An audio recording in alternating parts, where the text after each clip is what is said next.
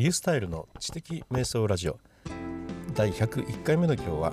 タスク管理についてのお話です。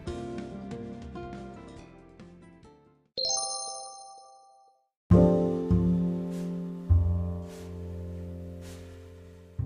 いあのタスク管理もう多くの人がいろいろなブログの記事や本で言及されていることなのでなんか私が今更っていうような感じもするんですけれども。あの皆さんタスク管理っていうことに関して、まあ、どのようになさっていますかね。アプリを使ってみたりとかあのバレットジャーナルだとかあのプランナーだとかですね、まあ、そのようなさまざまなものを利用しながらきっとあの自分の仕事のタスクの管理をされていると思うんですけれども、まあ、のこの界隈ではですねやっぱり私たちの周りではアプリですね。ウェブ上のアプリとか、まあ、のスマホの中で使えるアプリとか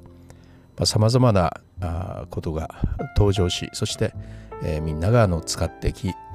そしてやめたりあのまた始めたりというようなねことが繰り返されてきているわけですがこれで決まりっていうのはねなかなかないですよね。いっぱい一長一短ありますのでね。で僕はですねもう携帯の頃から、えー、なんとかザミルク。ちょっと忘れたんですがもうそれはあのタスク自体リストですね。あの覚えておくためのリスト。そのようなリマインダーですね。そういうものとしてずっと使ってたんですけれども、まあ、なかなか仕事上の管理というとなかなかそうはいかずにスケジュールを中に入れてこないといけないですもんね、えー、これをしないといけない。いつまでにしないといけないというそれだけじゃダメで。それをさらに細かく割っていってサブタスクを作ってですねそのためにこれをいつまでにそのためにこれをいつまでにというようなあ進捗管理がやっぱりこう必要になってきてでそういうものがいくつも必要となってくると今度はプロジェクトという概念がやっぱりいりますよね。えー、何かいくつものタスクからなるタスクをプロジェクトというふうに考えてそしてそれをうまく管理し最後の達成まで持っていくという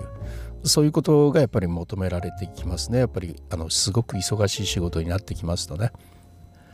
ですから私はあの2009年に iPhone を手に入れてからは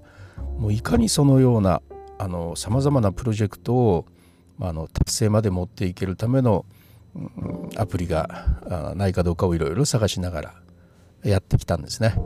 それはね使ったアプリはそれぞれねやっぱ良かったですね。2010年ぐらいからは1年以上あのアピーゴっていう会社からのね ToDo という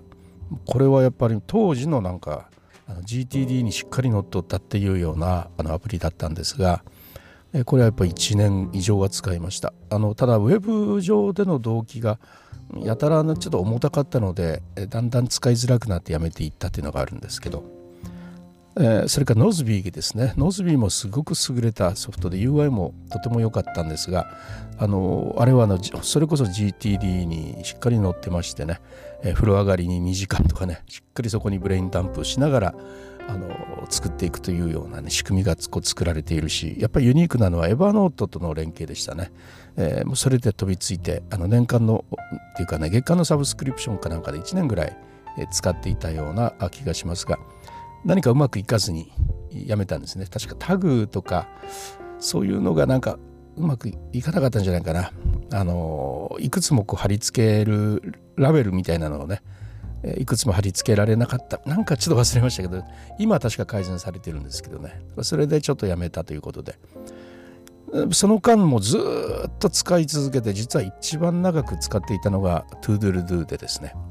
もうこれは2009年に iPhone を手に入れてからずっと使い続けていましたね。2015年ぐらいまでね。ですから何年間ぐらいですか？もうほぼ10年近く使っていたんじゃないですか。ああ違う6年間ぐらいか。6年使っていたんですけど。これはもう本当にあのやることのデータベースで、えー、もうそのデータベースソフトとしてのさまざまな見せ方ができるという、えー、今日しないといけないこととかね3日前に始めなきゃいけない仕事とかねもうそういう細かい見せ方をいろいろとね、えー、見せてくれる。これは優れていましたね。仕事に本当によく使っていました。うんと仕事場でね使えなくなってもうあの使うのを諦めてしまったんですけどね。まあ、そのようにねあとはあのオムニフォーカスですね。もうこれは実は一番本当は今でも使いたいんですがもうエレガントだし GTD に関するデビッド・アレンがしっかり監修しているものだしね。えもうこれは本当に今でも使いたいんですけど残念ながらちょっと私の場合がね Windows 環境ということで、まあ、あの趣味とかねプロあのそういうことでしか使えないというねちょっとそういう残念なことがあるんですけれども、まあ、ToDoist ですねあとあの ToDoist なんかもあのしっかりもうどんどん今人気が出てきて、え、いますよね。これはあの Windows 環境でも使えるんで私も使ってはいますけれどもまあこういう中でですねもうそのとてもねいいんですがタスクマってありますよね。タスクシュートのタスクマ。これはねどう位置づけられるのかということなんですね。これ僕2014年の7月でしたかね。タスクマが出た瞬間に買いましてもうその日に買いましてね。それからずっと使ってますのでこれも6年間ぐらいですか。えー、使ってるんですがこのタスクマっていうのとそれぞれのタスク管理ソフトってあのアプリっていうのはね明確な違いがあるんですよね。もちろんタスクシュート準拠なので、えー、とログ取りができるというのはあるんですけど僕はねログ取りには使ってないんですよ。あのずっとあのログ取ってもね6年間ろくに見直したこととかないので、えー、僕の中ではその取ったログを利用してうんぬんっていうところまではねえー、あまり使わないのであのそこのために使ってるんじゃないと。じゃあ何のために使ってるのかというとね手順書なんです、はい、ここが今日実は一番話したかったところで、えー、タスクリストと手順書って違うというとこの話なんですよでタスクリストもちろんあのスケジュール管理も含めてねタスク管理なんですがそれはやらなきゃいけないことその日にやらなきゃいけないことっていうのがあのずらっとこう出てくるというそういう見せ方ができるものですよね。ですからあの私も今日 Todoist を使ってますけど今日することというところにずらっと今日することが並んでいるわけです。でこれはですねただただのリストなんですよ。これだけやんなさいよっていうリストなんですね。で気が向いたところからやっていくみたいなねそういうようなとにかくできればいいよという感じそれがタスクリストなんですけども淡々とやればいいんですけどね。ところがですねあのタスクマというのは手順書手順書とタスクリストどう違うかって言ったら手順書はですね順番が必要なんですよ何を最初にやって次に何やってっていうその順番ですね。これが管理できないと僕の場合ね迷子になってしまうわけですね。これは2010年ぐらいからブログに書いてるんですけれども僕は時間の迷子になるという。そういうことで自分には手順書が必要なんだということでですね。僕はあの家に帰ってからの手順書とか風呂から上がってからの手順書とか寝る前30分の手順書とかねそのようなさまざまな手あの手順書をですねあのシステム手帳に挟んで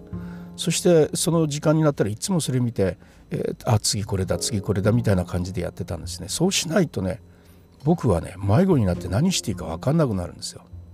何をしなければならないかは分かってるんですよね。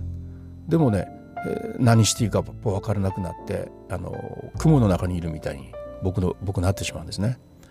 それにそういう自分の傾向に気づいてから2010年ぐらいから自分なりの手順書を作り出したんです。でそれで、えー、とあの、まあ、それはあのルーチンなんですけどいわゆる今でいうルーチンをやってただけなんですね帰宅してからのルーチン朝起きてからのルーチンまあそういうことなだから今ルーチンって言った方が分かりやすいんじゃないかと思うんですが僕の場合は手順書手順書というふうな言い方をずっとしてたんですけれども、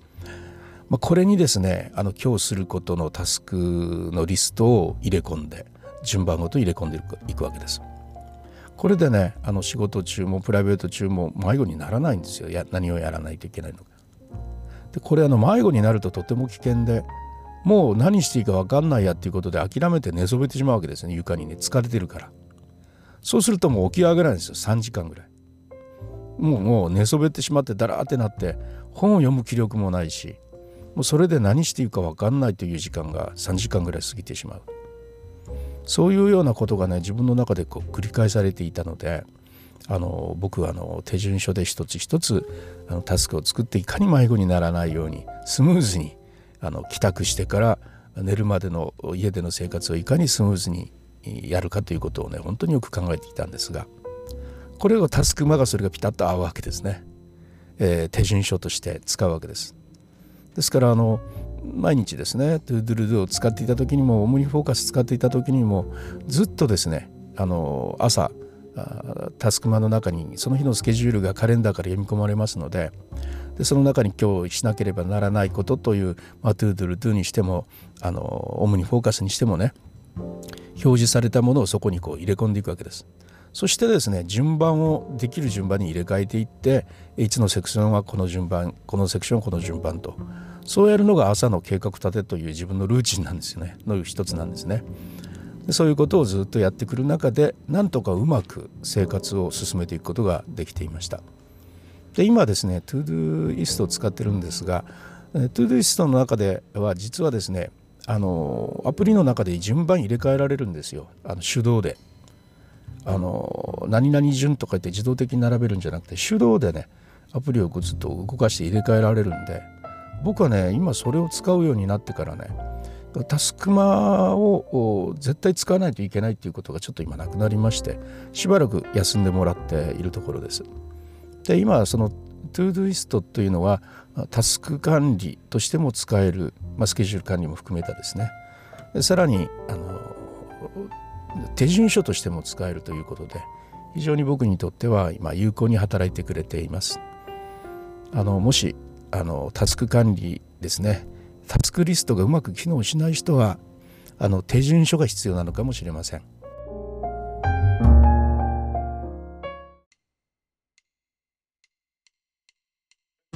はいいかがだったでしょうか？あのタスクリストと、まあ、手順書との違いから、まあ、今トゥドゥリストが今のところはねどっちもできておすすめというようなお話をしました。それではまたリュースタルでした。